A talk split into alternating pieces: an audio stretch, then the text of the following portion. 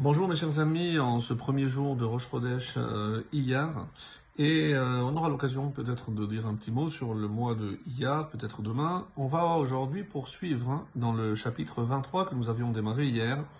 Et euh, aujourd'hui, on va voir comment le roi Salomon, l'homme euh, le plus intelligent, certainement un des plus riches aussi, il va nous mettre en garde contre la poursuite des richesses.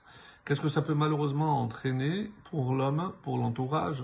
Et on voit encore aujourd'hui, malheureusement, les dégâts que cela peut causer au niveau de la personne qui va mettre toute son énergie pour euh, finalement quelque chose d'éphémère. Et c'est à travers les enseignements les proverbes qu'il va nous énoncer par la suite, on va essayer de comprendre les avertissements du roi Salomon.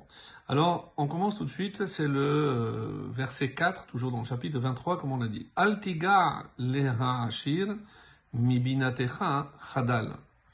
Altiga, yagea, c'est quelque chose de euh, fatigant.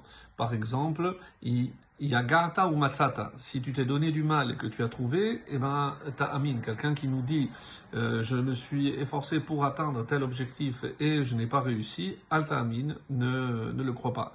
C'est-à-dire, si l'homme veut vraiment se donner les moyens, il peut atteindre son objectif. Alors ici, altiga, ben, que ces efforts-là, cette fatigue-là, qu'elle ne soit pas consacrée les ha'ashir, pour s'enrichir. Ne te fatigue pas pour avoir la richesse. Mibinatecha chadal, détourne-en ta pensée.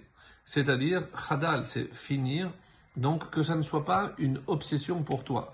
Malheureusement, on voit aujourd'hui des gens qui en font la priorité en sacrifiant tout le reste. Le temps passé avec la famille, le temps euh, pour eux-mêmes, puisque euh, le seul but à atteindre, c'est s'enrichir.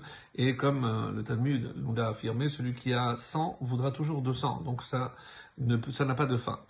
Et le rite, par exemple, nous dit que le mammon, c'est hevel, c'est quelque chose de vanité, euh, d'éphémère. Ne perds pas ton temps et ton énergie à gagner de l'argent. Pourquoi? Parce que d'abord, tu ne peux pas compter sur ton intelligence. Et la richesse, comme elle est venue, elle peut aussi partir. Et euh, comme on a vu aussi au chapitre 3, le verset 5, Ve'el binatecha al tishaen.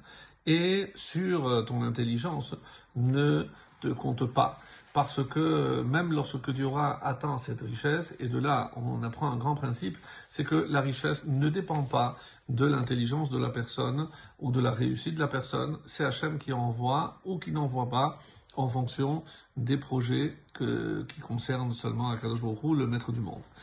Verset 5, Hataif. Tes yeux volent-ils vers elle, vers la richesse, et il n'y a plus rien.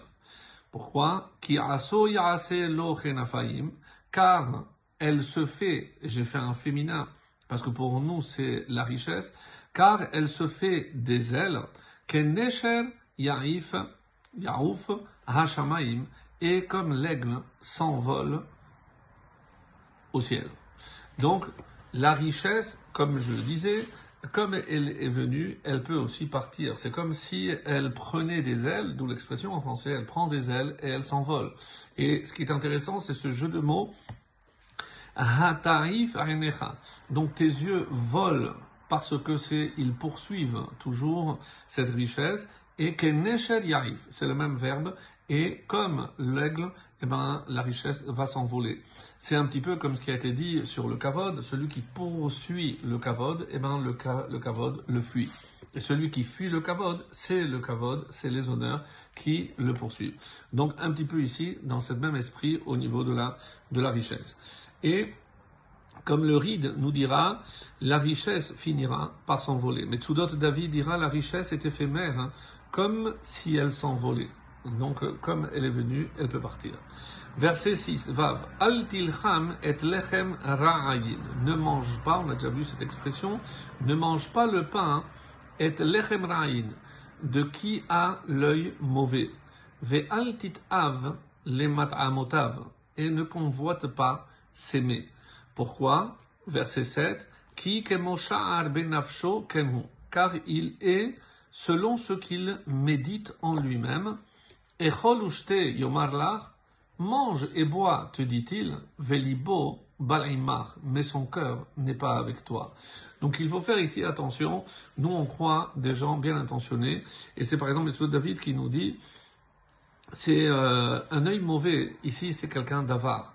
Même lorsqu'il invite par convenance, eh ben, il va toujours regarder ce que l'on mange ou ne mange pas. Et c'est ça un mauvais œil. Il évalue ce que l'autre mange. Il n'est pas sincère. Même quand il dit mange et bois, même s'il se montre obséquieux, mais derrière euh, cette façade, c'est quelqu'un qui a un mauvais œil, et si on le sait, il ne faut pas accepter son invitation, il ne faut pas manger ces gens-là, parce qu'il n'y a pas de belacha, donc on va manger, et on aura toujours l'impression de lui prendre quelque chose. Lorsque on donne, ça doit être avec bon cœur. Lorsqu'on invite quelqu'un, c'est véritablement avec bon cœur, et surtout avec un bon œil. Et, Bezat Hashem, la suite demain, Rosh Chodesh et très très bonne journée.